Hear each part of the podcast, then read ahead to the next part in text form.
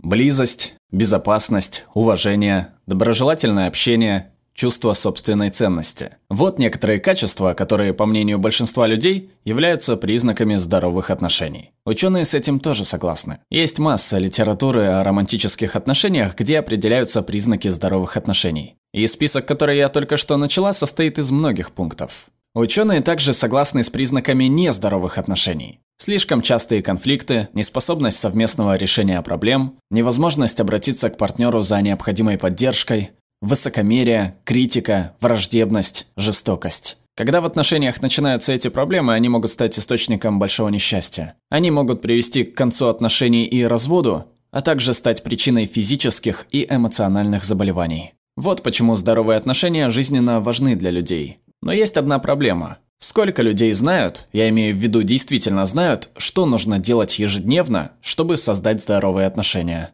Я считаю так, мы можем знать, как выглядят счастливые отношения, но большинство людей понятия не имеет, как их создать, и никто не учит нас этому. Нам нужно обучать людей строить здоровые отношения. Знаете, когда мы обычно этим занимаемся? Когда уже слишком поздно. Это называется семейная психотерапия. Я занимаюсь семейной психотерапией, и она творит чудеса. Но многие семьи приходят на терапию с множеством застарелых проблем и привычек, которые уже нельзя изменить.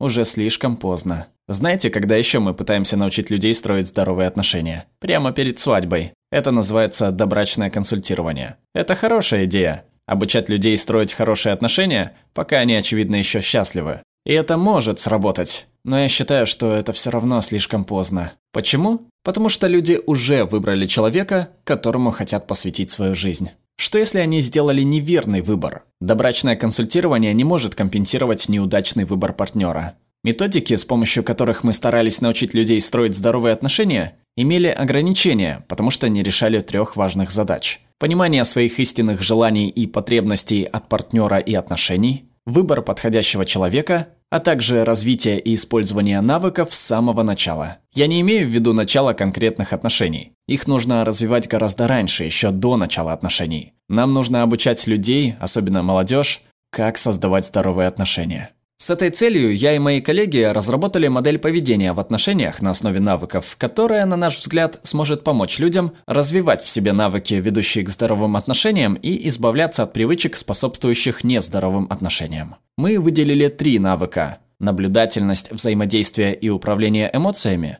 которые формируют основу так называемой романтической компетентности. Романтическая компетентность – это способность гибко действовать во всех сферах или аспектах процесса отношений. От понимания собственных потребностей до нахождения подходящего человека и создания здоровых отношений, а также выхода из нездоровых отношений. Через минуту я расскажу вам об этих навыках, но сначала позвольте мне сказать, что мы не с потолка их взяли. Мы выделили эти навыки на основе тщательного анализа теорий и данных исследований. И эти навыки действительно отражают общие черты всех значимых теорий и результатов исследований на тему здоровых отношений.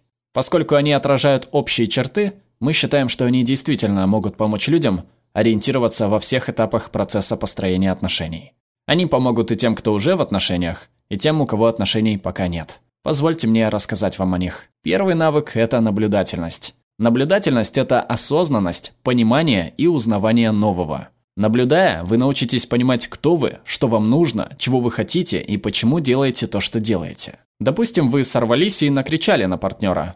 С помощью наблюдательности вы можете заметить или осознать, что этот гнев возник не по вине вашего партнера, а из-за того, что вы сильно устали на работе и что вам нужно просто немного отдохнуть, чтобы эта усталость не испортила ваши отношения. Наблюдательность также поможет вам лучше узнать вашего партнера. Допустим, ваш партнер опаздывает на свидание. Наблюдая, вы поймете причину этого. Возможно, ваш партнер везде опаздывает. И дело не в вас и не в ваших отношениях. Это просто особенность его личности. Наблюдая, вы сможете предвидеть положительные и отрицательные последствия вашего поведения. Например, вы поймете, что если отправите ту злую смс ничем хорошим это не кончится, и, возможно, лучше поговорить по телефону.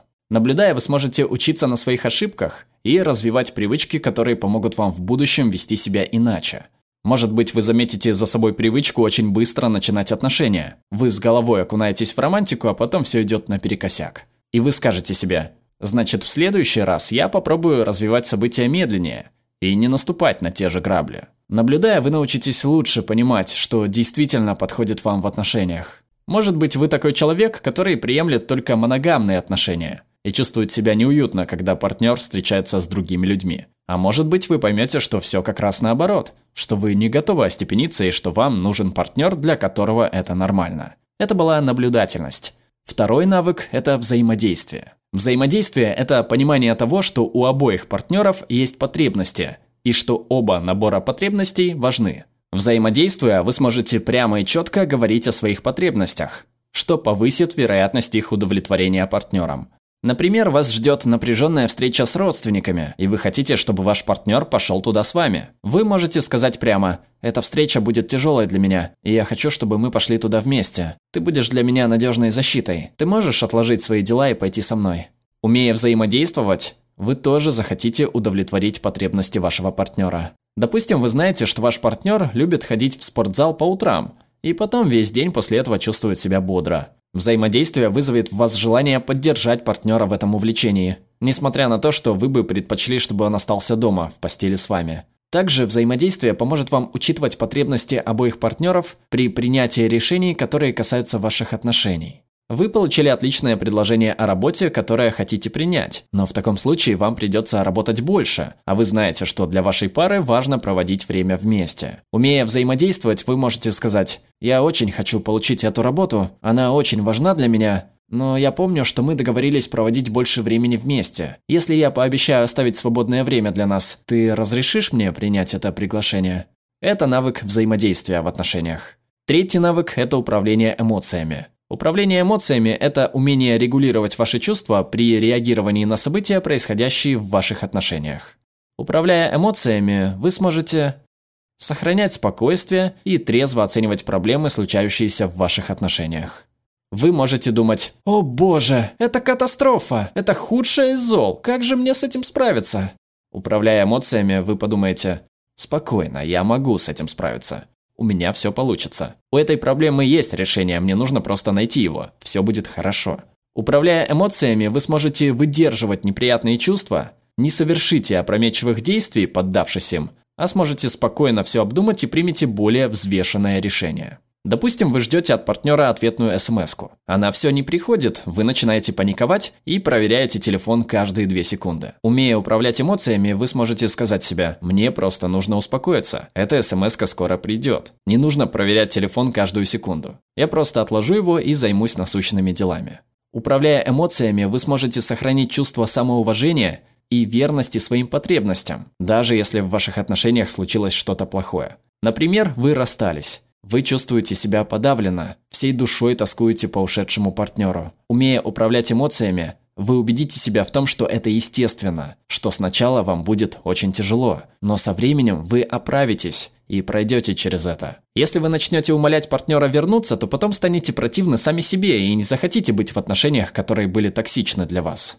Вот три навыка – наблюдательность, взаимодействие и управление эмоциями. Я убеждена, что если люди научатся пользоваться этими навыками ежедневно, то они смогут построить здоровые отношения. Вот один из примеров того, как помогают эти навыки. Однажды я говорила с женщиной, и она рассказала мне, что когда партнер спросил ее, что она хочет на день рождения, она сказала ему, что ничего не хочет, и что в итоге она ничего не получила. Она разозлилась, и они сильно поссорились. Почему? На самом деле она хотела получить подарок, но не хотела говорить какой. Она хотела, чтобы он сам догадался. Это называется телепатия. Ужасная идея, она никогда не работает. Если бы она использовала эти навыки, наблюдательность помогла бы ей узнать себя достаточно хорошо, чтобы понять, что она очень хочет получить подарок, и разозлиться, если не получит его.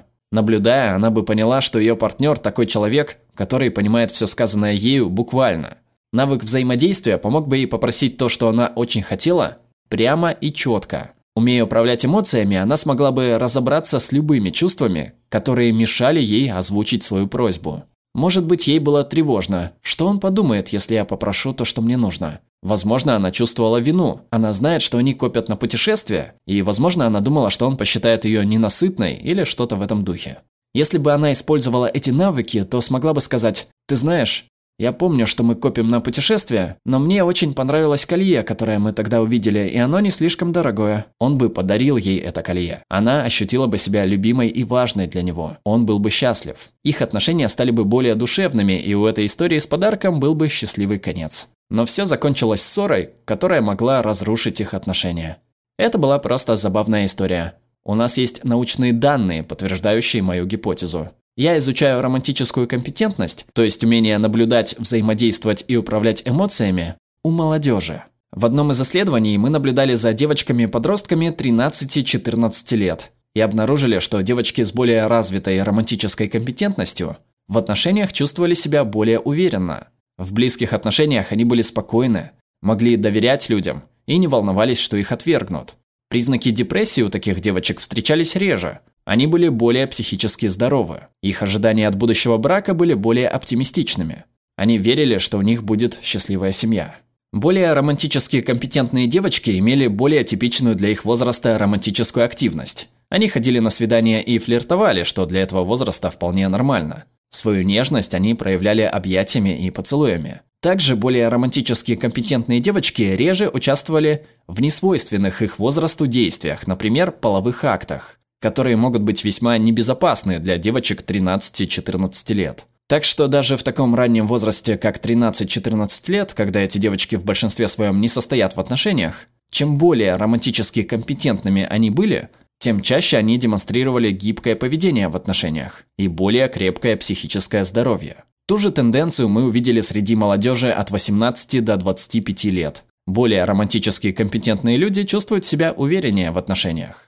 У них лучше получается принимать решения. Они сразу видят тревожные знаки, когда что-то идет не так, и принимают решения сознательно и уверенно. У них лучше получается просить поддержку и давать ее своим партнерам. Они более охотно просят то, что им нужно, и пользуются тем, что им дают. У них лучше получается оказывать конструктивную поддержку, когда она нужна. И они не просто рассказали нам об этом, но и продемонстрировали свои навыки в нашей лаборатории, когда мы дали им задание поговорить друг с другом о личной проблеме. Более романтически компетентные молодые люди были также более удовлетворены своими отношениями. Они были счастливее. Они тоже отметили у себя меньше симптомов депрессии, а также меньше симптомов тревожности. Таким образом, романтическая компетентность в юности связана с гораздо более гибким поведением в отношениях и большим личным благополучием. Эти итоги подтверждают мою главную идею о том, что нам нужно обучать людей строить здоровые отношения. Итак, как я сказала ранее, мы можем знать, как выглядят счастливые отношения,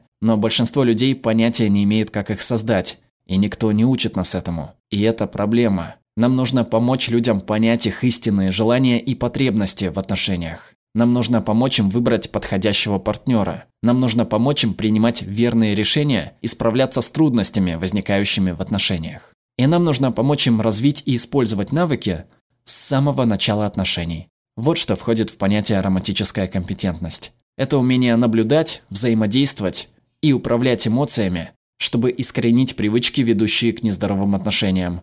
Скандалы, неумение оказывать поддержку, враждебность, критика, высокомерие, жестокость. И развить привычки, ведущие к здоровым отношениям.